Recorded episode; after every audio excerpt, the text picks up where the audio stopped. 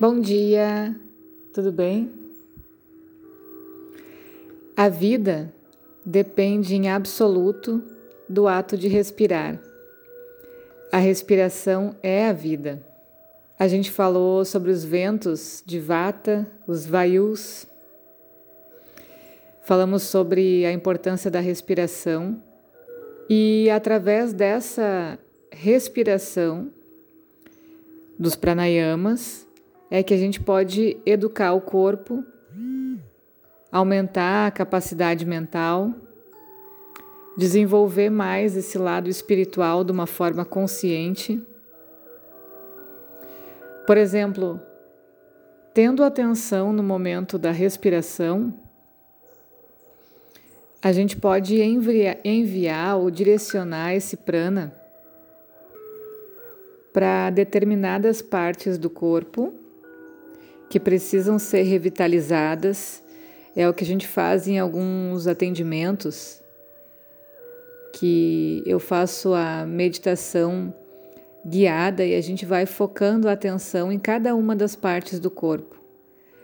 E cada vez que a gente visualiza mentalmente aquela parte do corpo, a gente inspira com consciência e traz vitalidade para cada parte. Então, a sensação que as pessoas têm nesse processo é de um profundo relaxamento e, quando termina, traz uma vitalidade grande, uma sensação de felicidade, né? E isso é um movimento tão simples. E assim como o Ayurveda, o que é simples a gente tende a não dar bola, né? Fazendo essa respiração, essa direção do prana para determinadas partes do corpo, além da gente fortalecer elas, a gente pode afastar o medo, afastar as preocupações e emoções inferiores, por exemplo.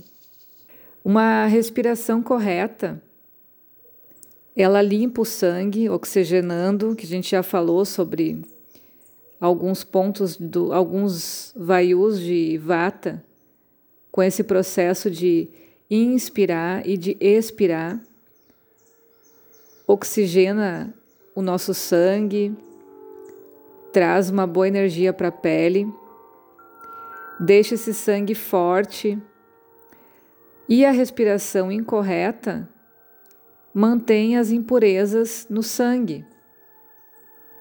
Então a gente começa a imaginar que a gente respirando de uma forma errada, sem consciência, a gente não limpa o nosso corpo, não purifica o nosso corpo.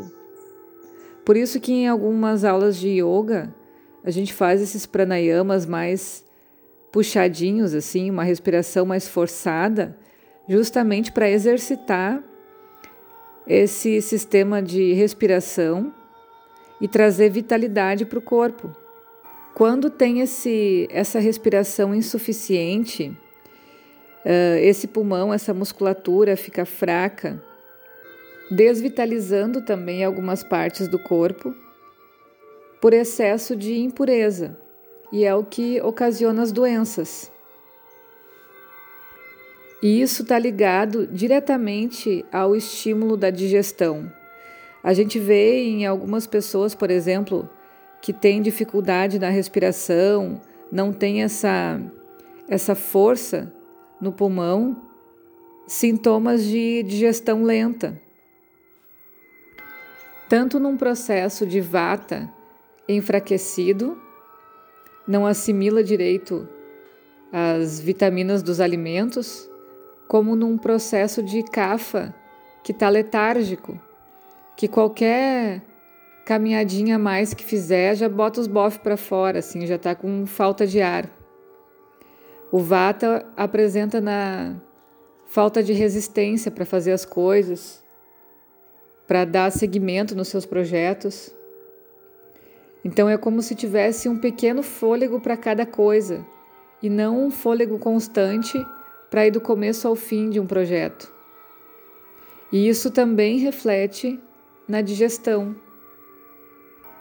Quando a gente falou do Samana Vayu, que está ligado ao fogo digestivo, ao plexo solar, a gente consegue entender melhor aonde que a respiração, que está ligado com o prana, que está ligado com os cinco subdoshas de vata, acontece no nosso organismo.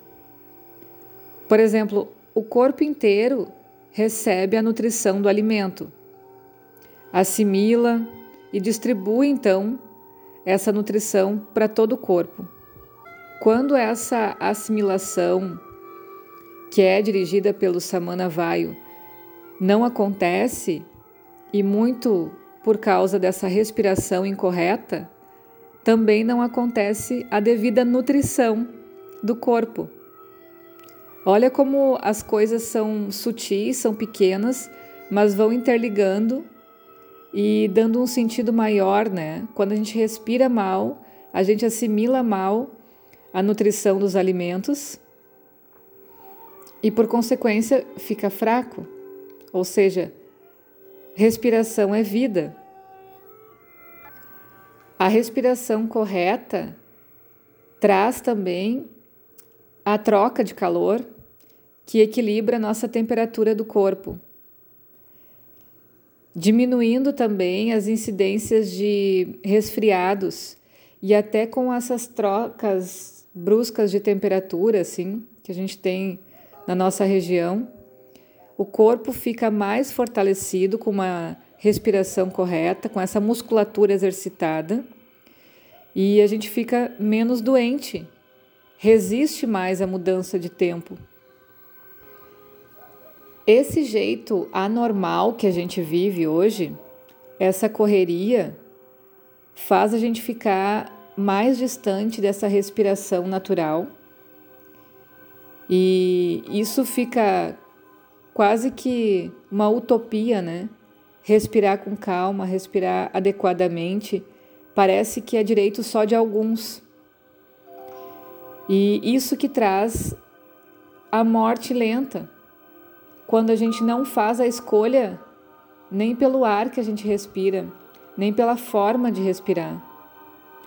E eu me refiro nessa morte lenta uh, não só do fato da morte em si, mas o tanto que a gente perde de vitalidade para fazer as nossas coisas, para correr atrás do que a gente quer, para buscar os nossos objetivos, para ter uma energia que dure o dia inteiro dentro de tantas coisas que a gente tem que fazer. Então, isso que é perder o prana, perder essa energia de vida. A gente pode muito mais do que a gente se vê fazendo, tanto em entendimento, quanto relações, quanto projetos, quanto trabalho, quanto capacidade da gente mesmo se cuidar e se valorizar. Tudo isso tem a vida, a energia do prana intrínseco, certo? Vamos respirar direitinho, vamos de repente procurar alguns recursos. Até na internet tem sobre como respirar adequadamente. Se pode deixar uns minutinhos do dia para se dedicar para isso, vai ser muito importante. Traz muita diferença até no nosso raciocínio. Beijo para todo mundo. Tchau.